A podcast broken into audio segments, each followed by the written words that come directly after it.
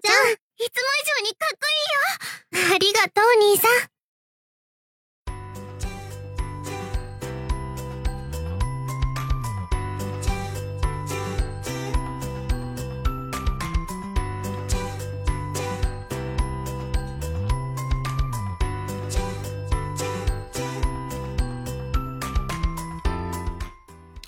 大家好，欢迎收听汽车山的最新一期节目，我是德国骨科。这期节目是我的单口 solo，所以聊的还是一年一度的妹系专题，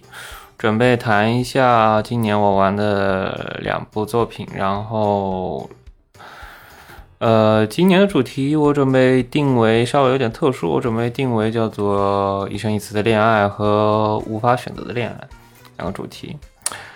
众所周知，恋爱的形式多种多样，黄油的恋爱形式也是千奇百怪。这期准备针对这些黄油恋爱的几个特点，推荐两部作品，两部 Gallo。主题嘛，就刚刚所说的一生一次和无法选择。欧塔苦或者叫做肥宅。要说对恋爱，尤其是对纸片人、二次元纸片人，会有一种莫名的执着，对女主角的感情的经历要求可能会到一种 就非常非于常人那种不合理地步。感觉人人一旦涉及到黄油，都会人均纯爱战士，就恨不得除了个别拔座以外，哈，恨不得把所有的前男友、牛头人全部赶尽杀绝。对于自己恋正在恋爱的这个对象或者女主角，一定要是初恋，然后一定要是就是呃欧多美啊，对吧？秀者，然后同时也不可能有任何的前男友的存在，永远是保持最纯洁的样子。这种描述丢在女性那种圈层话题里的话，估计要被女权打了一打了一万遍了。但毕竟嘛，对 Dota 对死宅来说，它是一个在高楼里，它是占着一个绝对优势的一个市场，这个市场话语权是由死宅来主导的。所以说，那自然而然，对于那些游游戏里的女主角来说，那些剧情方面，它自然会要对男主保持一个相对唯一的一个爱慕之情，而且像这些始终。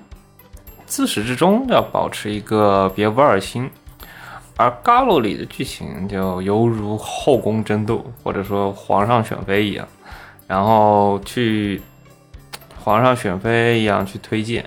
然后像如果说在这个恋爱修罗场，这个青梅竹马关于青梅竹马的我的恋人和前女友的前女这样的一个恋爱修罗场里面，这些败选呢？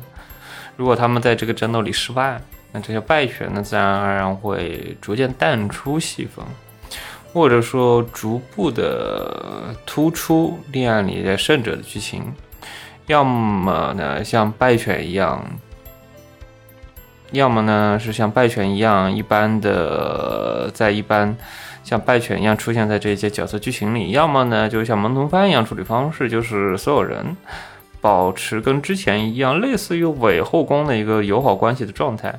然后，如果认真讨论的话，除此以外，女主角她除了有更高的一个剧情量去保持更，或者说有更高的亲密度关系以外，其他的女主，其他的次女主角的位置其实没有特别大的变化。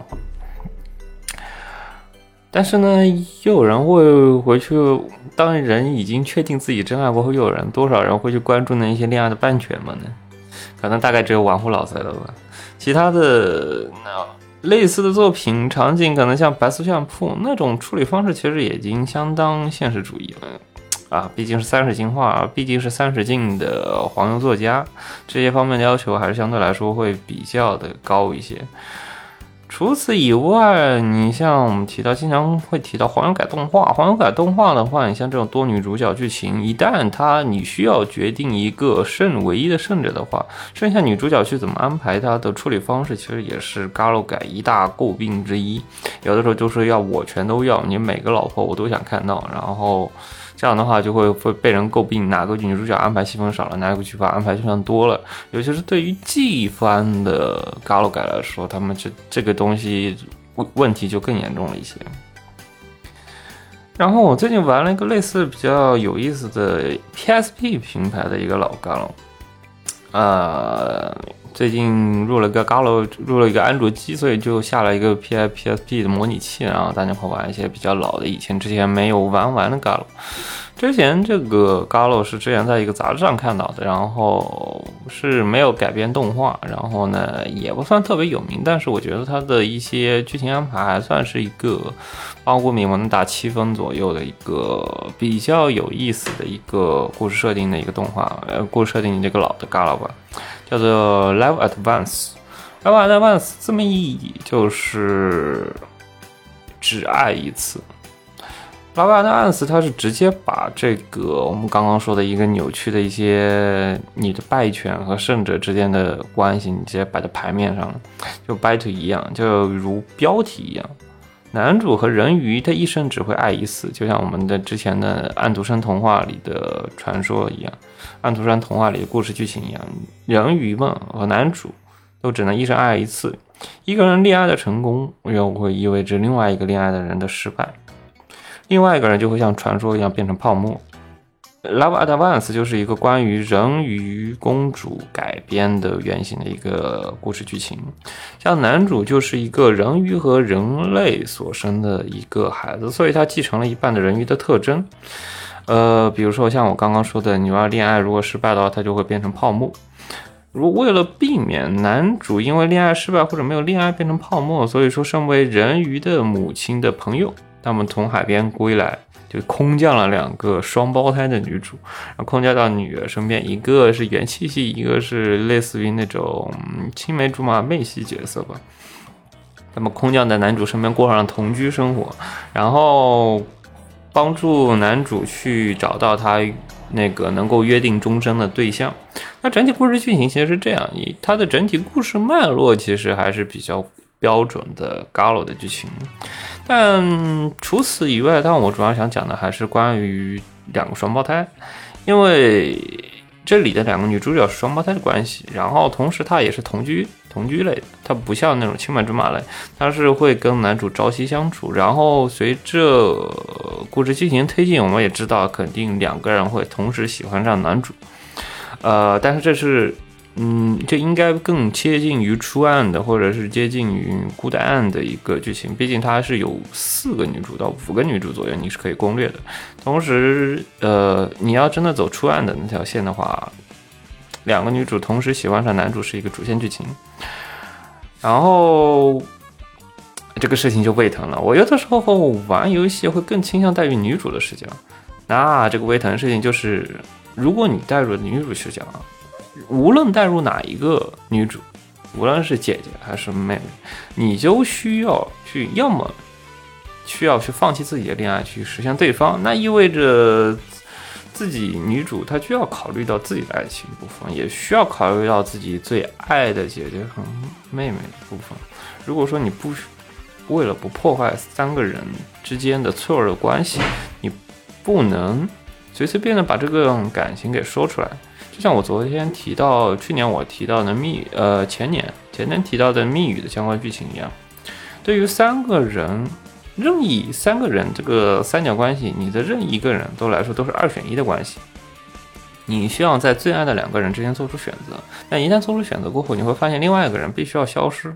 你是选择自己消失呢，还是选择对方消失呢？这个为这个事情如果发生到自己身上，那就是个极度胃疼的一个事情。像在游戏里，他会把这个恋爱的这个。代价，你的恋爱或者说亲情的代价，他是非常直面的去描述了。剩下两个人，那为了背负另外一个消失的人期待和使命，要继续生活下去。整个我觉得它的一个结尾的处理方式还是比较沉重。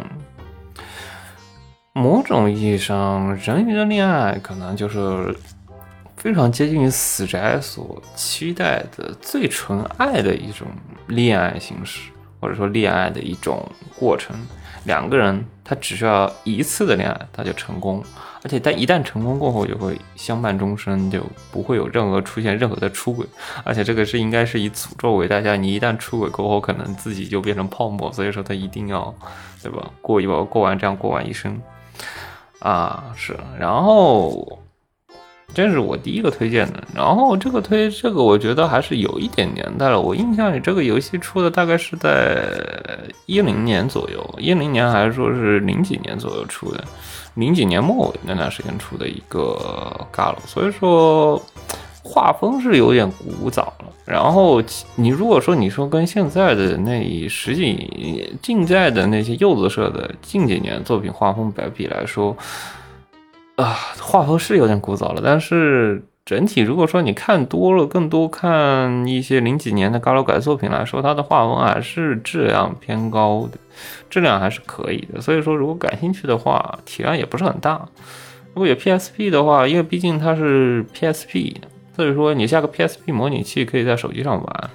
整体体验来说，我觉得还是可以的。作为一个能让人感觉耳目一新的一个作品。非常具有怀旧感，说真的，好久没有玩过这么比较纯粹的高楼作品，可能是最近考古的关系。另外一个我聊的主题，那就是无法选择恋爱。有时候你站在女性的视角的话。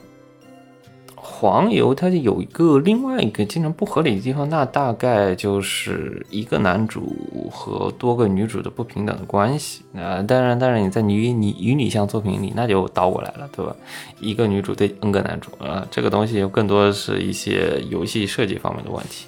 你总不能说，对吧？同时有两个男主，然后你你同时设计两个男主，或者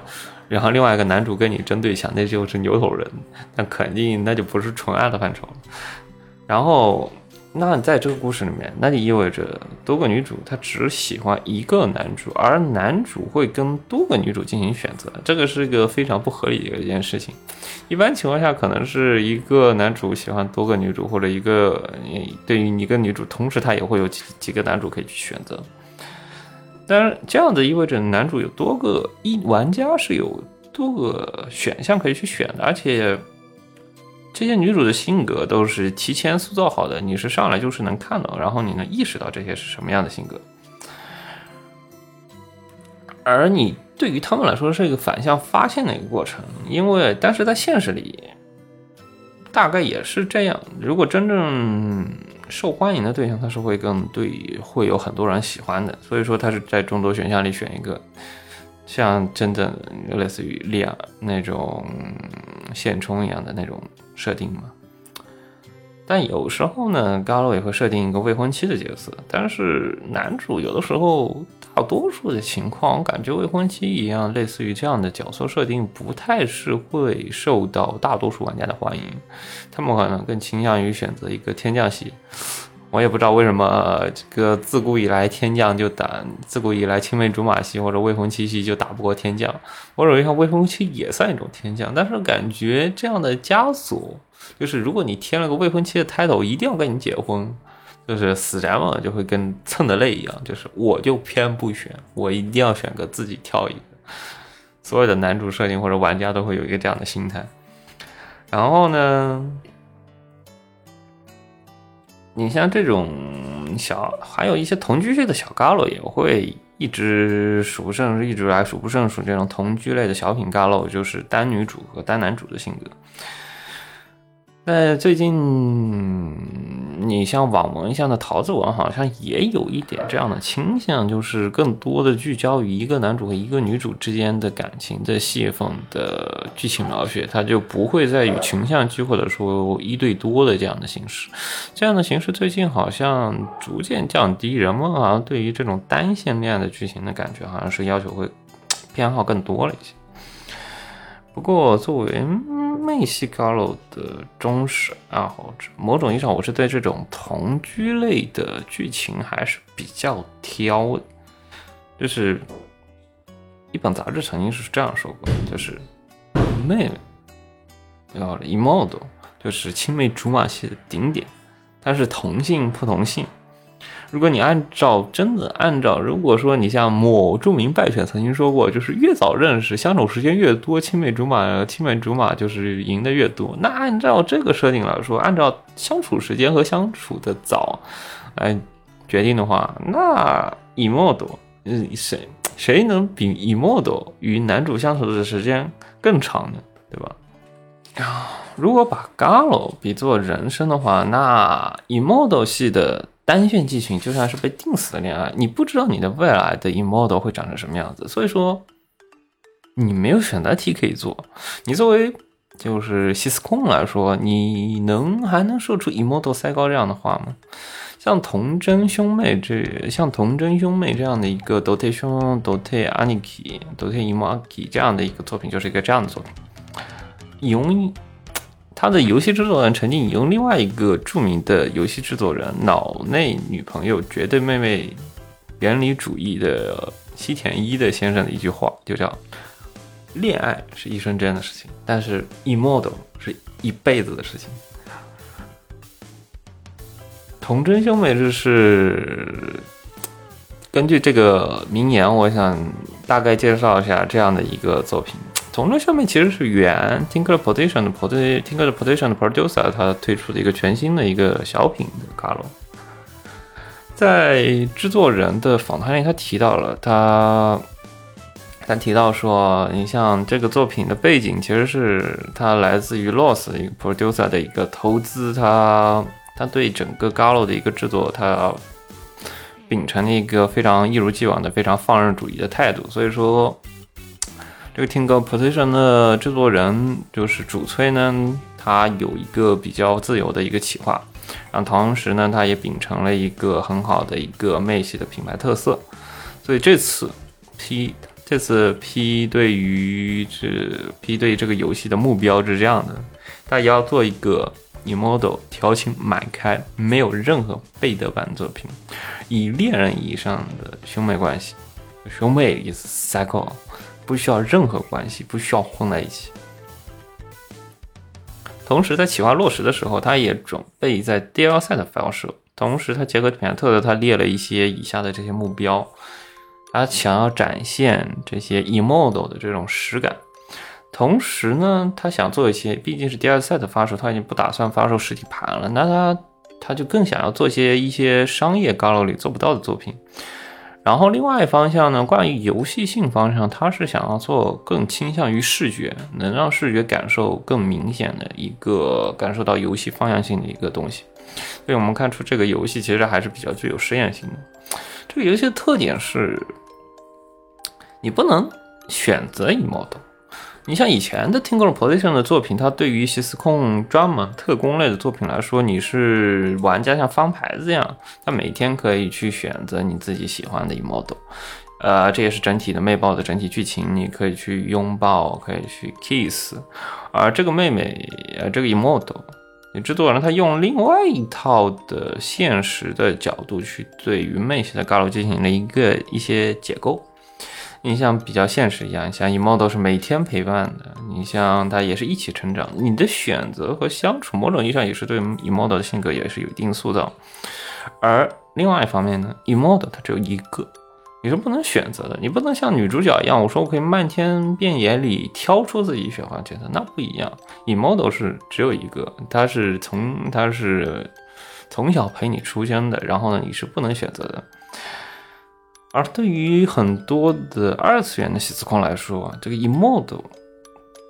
是一种有点理想一般的生物，它集众多的优点于一身，它有点梦幻一样存在，它从小陪你一起长大。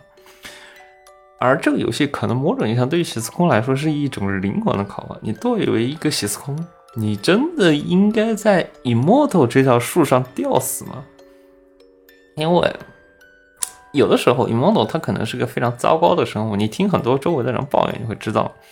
就是有的时候会啊交流困难，然后呢不给你好脸色，就有点让人联想到以前某著名妹控小说加这个福建司的作品《妹》，我的妹妹不可能这么可爱美的高榜同版，那个就是非常典型的一个非常讨人厌角色。哎呦，不过虽然说你在众多方面被人诟病，但是福建斯他对于一个傲娇或者娇蛮的 emodo 的一个距离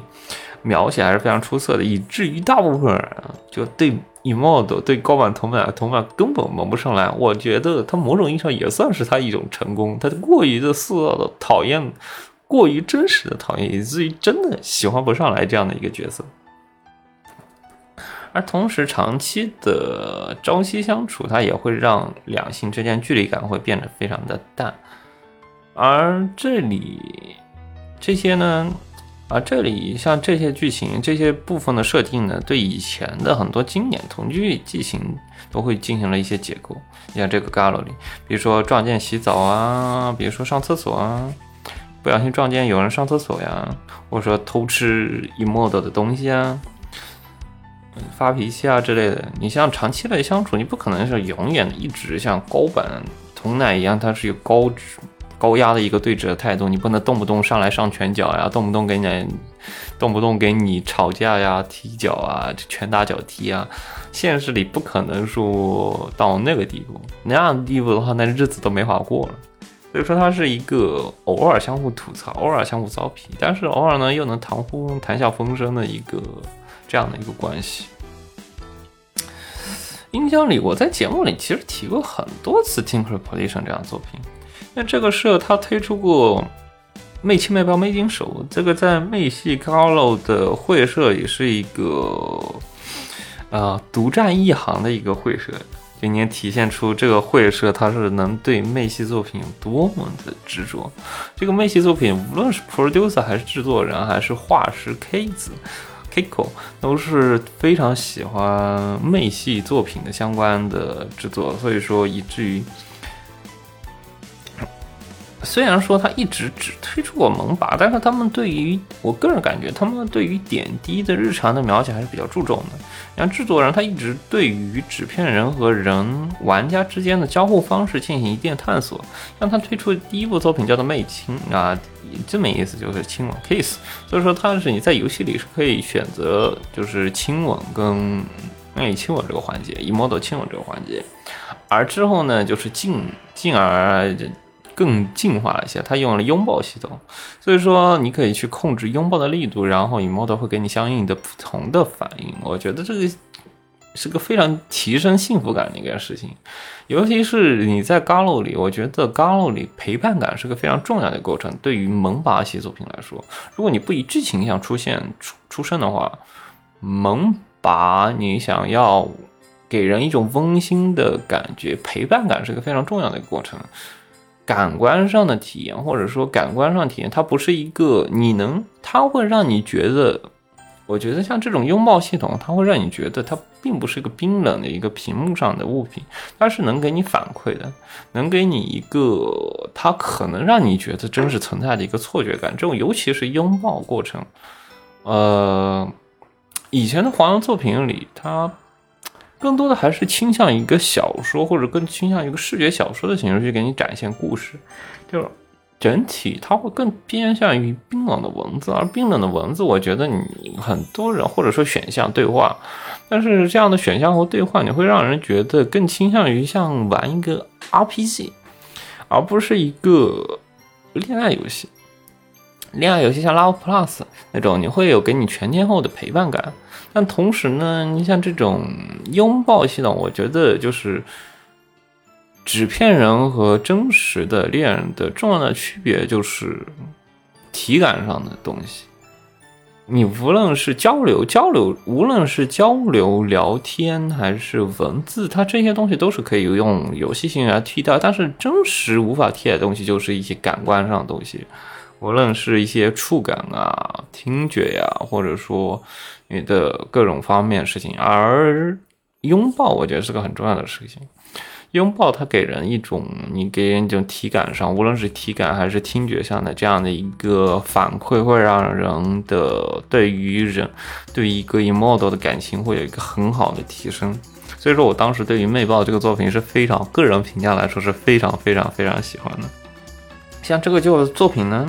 它反而在另外一方面做了一些探索。探索一些角色，突出角色本身，玩家的选择和行动反向了，反反映了角色，反映到角色本身，你的选择会最终造成角色本身性格的形成。另外一个要提的是，角色本身的选择是否应该符合玩家的预期。有的时候性格和玩家他选择戏选择方向是反向的，这样的选择可能会让人觉得你对玩家是一种冒犯。但是毕竟没有人喜欢，毕竟没有人喜欢攻略自己不喜欢的角色。那这种情况下，某种意义上也是考验，尤其是特别考验西斯控玩家。你是真的喜欢妹妹这样的角色吗？或者说你是真的你是喜欢？西斯控，你是喜欢 Emodo 这个角色的设定，这个 title，还是单纯喜欢 Emodo 这个角色的性格？玩家可能某种意义上，他试图去讨论这个西斯控玩家，你对于角色的爱是到底是爱在哪里，或者是爱到什么程度？就像访谈里所说，这个游戏比较重两个方面，一个是虚拟现实的差异和冲突，另外一个是恋爱和家庭的塑造。这里的妹妹的性格，你像这个游戏里 Immortal 的性格，它是根据送礼物来决定的。然后它是一共恋爱是从啊设定上大概是十六岁、十七岁左右，所以你需要设定你之前十四年你送了每年送她什么样礼物，你送礼物的过程，它会伴随着你的年龄的增长，你需要送她对应的礼物。同时，你送的礼物是哪一方面，它会影响到妹妹。Emodo 兴趣的形成。另外一方面，游戏比较推荐就是 Emodo 朝夕相处的这种真实感。你像正式入线过后，可能相应的有点更偏向于恋爱的剧情，所以有的时候这样的那种相处的真实感反而变得变得平淡了。但是这个游戏还是比较用心良苦的，虽然这个游戏它。没有发布实体版，它是由原来的爱上火车 Loss 投资发行的，所以说相比一般的单线的小品 Galo 来说，它是以单线小品 Galo 售价，但是它这个游戏里的人物一共设计了三套形象，三个人物性格三乘三，所以说一共是九个 Emodo 可以去选择，你的这九个性格完全是由你之前送过的十来个礼礼物。来决定的，然后你需要去推测，认真的推测你你想要送 emodo 什么，但实际上就是你送出来的东西和你实际遇到的你想要的，比如说你是一个死宅，你想要你每天送，呃，每天送你死妹妹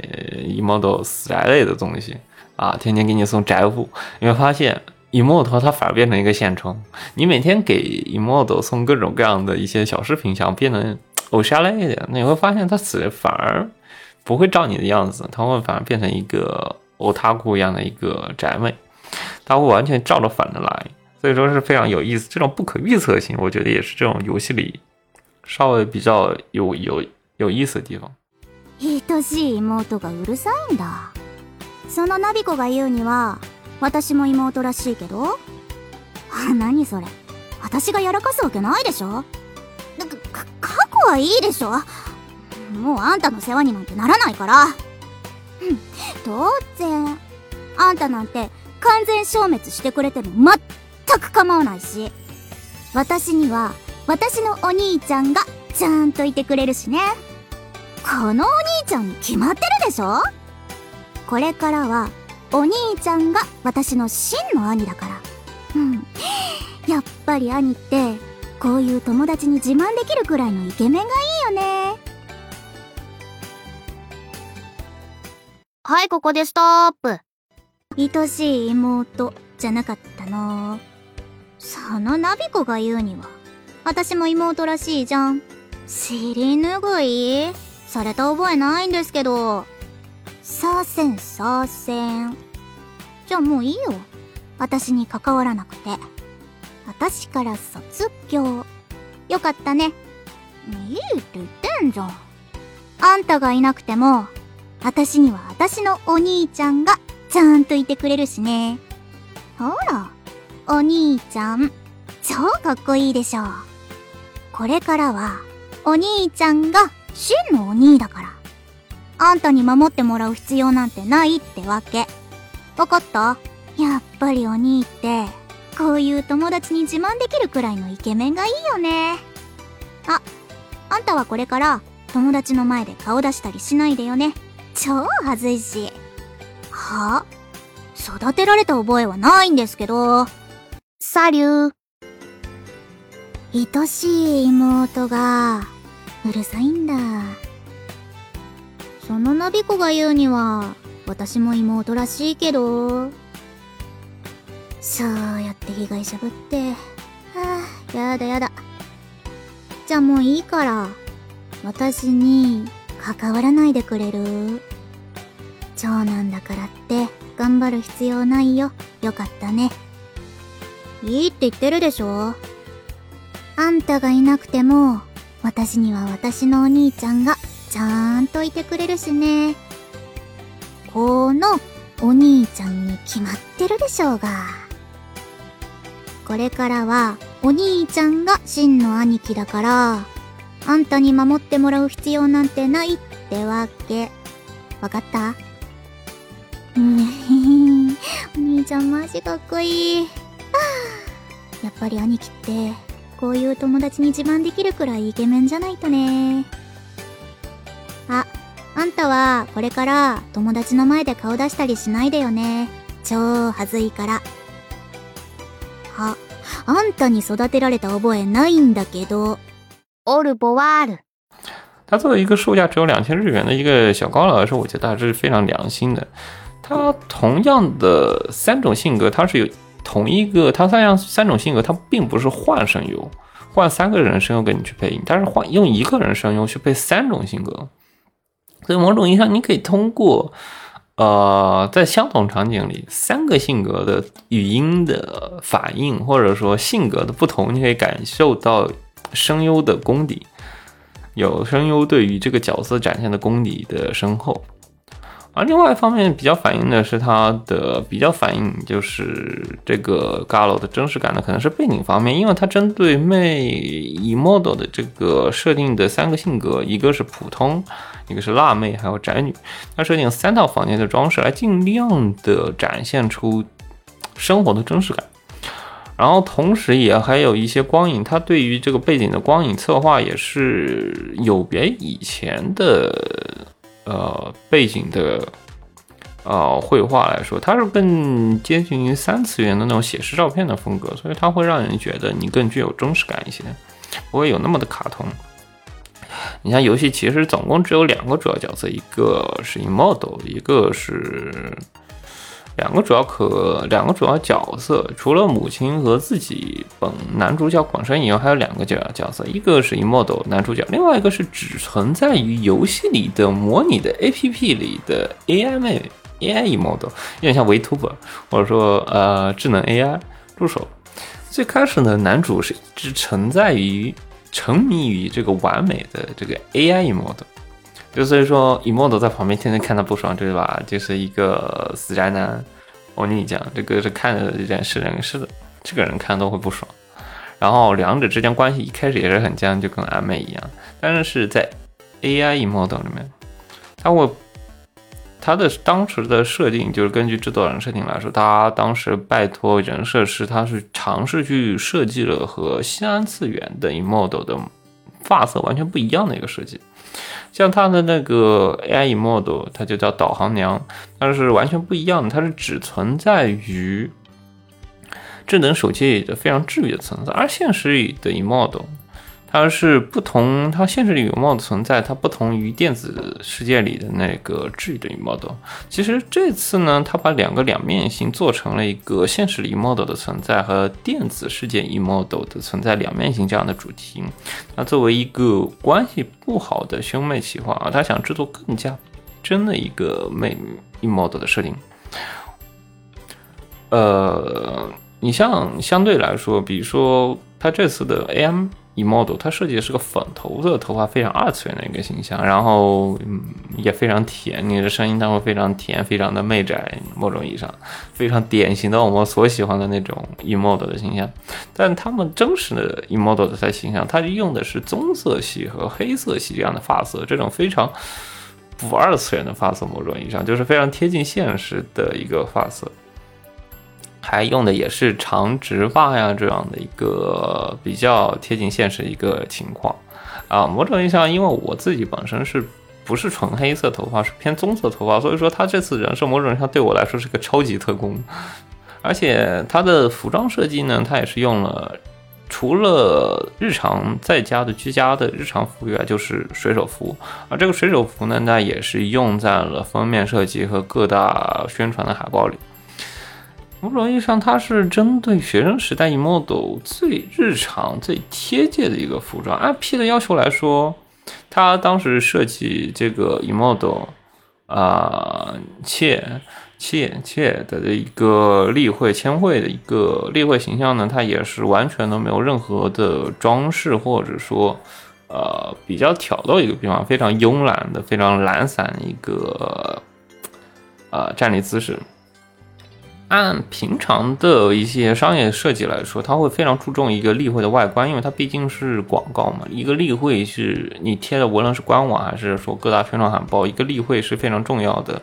能够吸引反面角色、反映角色性格的地方。就是，毕竟 Galo 是一个你要卖钱，你需要让更多的人知道，或者说更多人让你记住，需要掏钱。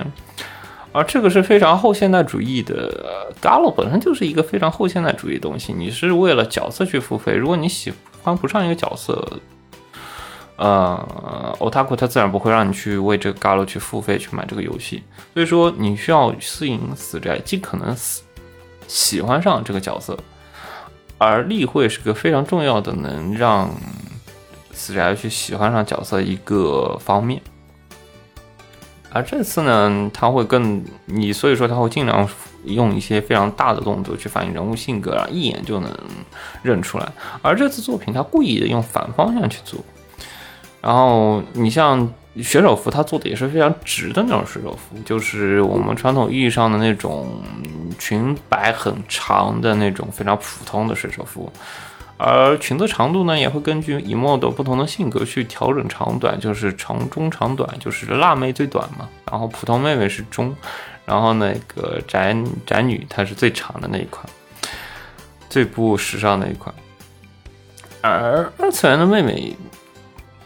不是太讨喜，就是太讨厌。呃，某种意义上，emo 的 gala 里的 emo，你设定的要么就是太讨喜了。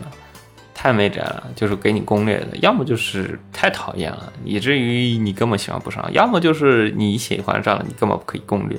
而现实生活中，你关系过于亲密或者过于恶劣的矛盾，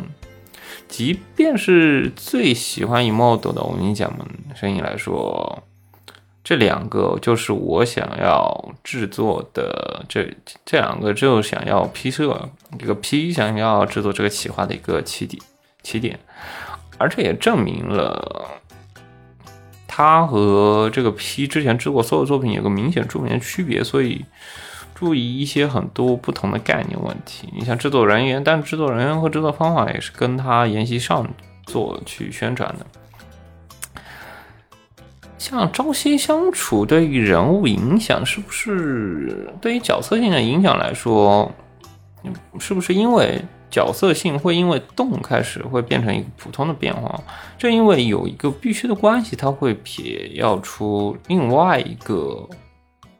不同的娇媚的光芒。你像关系的崩溃之后，娇娇会变，因为变得娇了过，天变变得娇了过后，它会变成另外一个角色。即便是其他角色，也会有相同的目的。但是呢，我希望能够通过这个目的来。展现出另外的光辉，以至于不会再容易迷上这样的角色。你像 Dote 兄妹来说，他这角色即便是 Six 过后，他也是相互憎恨的，也是相互会拌嘴，他不会说完全变成一个非常非常娇的一个性格。无论是作为作者，或者是作为声优来说，他都想表现这个关系的微妙变化情况。特别是他会在声优的时候，他特别嘱咐声优说：“你就拜托了，不要有特别大的变化，因为这就是作为 emo 的一 emo emo 和欧尼酱之间的一个正常的一个关系。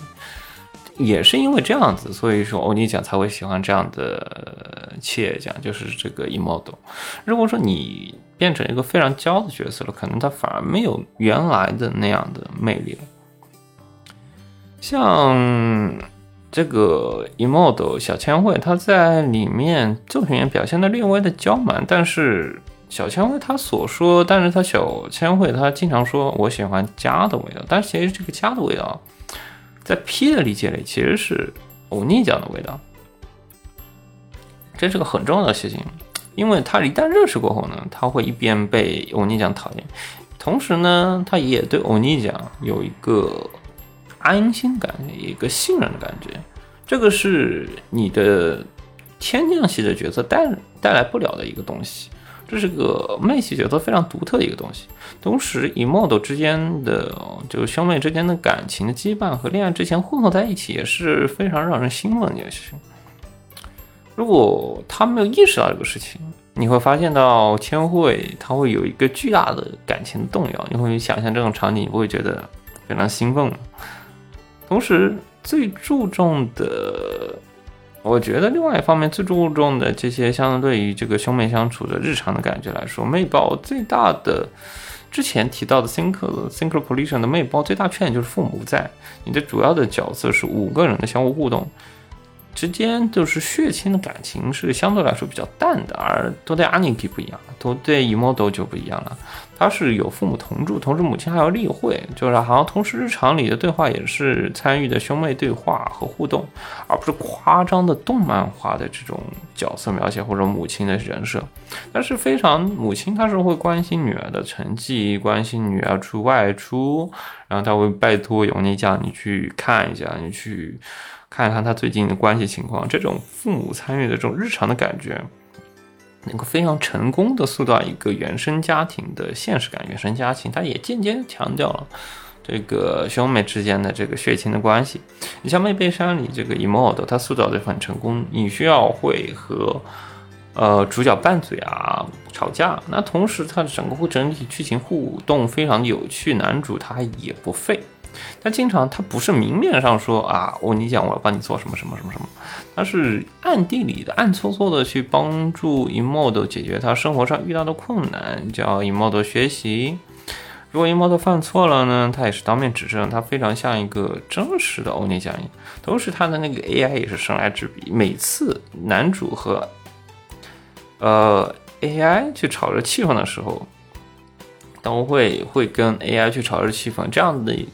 类似于 Meta 系的一个吐槽，是对于整个角色气、整个游戏气氛来说是很好的一个提升。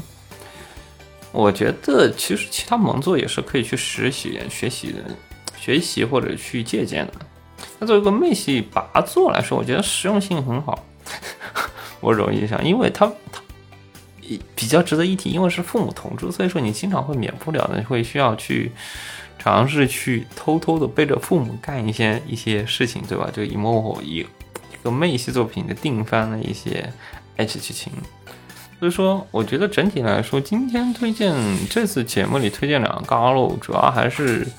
希望通过一个另外的角度去看一下关于这个 emodo 系的啊高露作品的一些想法或者感受。像这个作品，它是偏小品类的作品，所以说我个人感觉可以通过这样的作品尝一下新鲜感，或者说，因为毕竟传统作品玩多了过后，可能会有一些新鲜感。像这种作品会给人对人来说的新鲜感来说还是比较的好的，感兴趣可以去玩一下。然后这就是这期节目主要内容，然后非常感谢大家收听，然后希望大家日常生活愉快，再见。Tchau, tchau.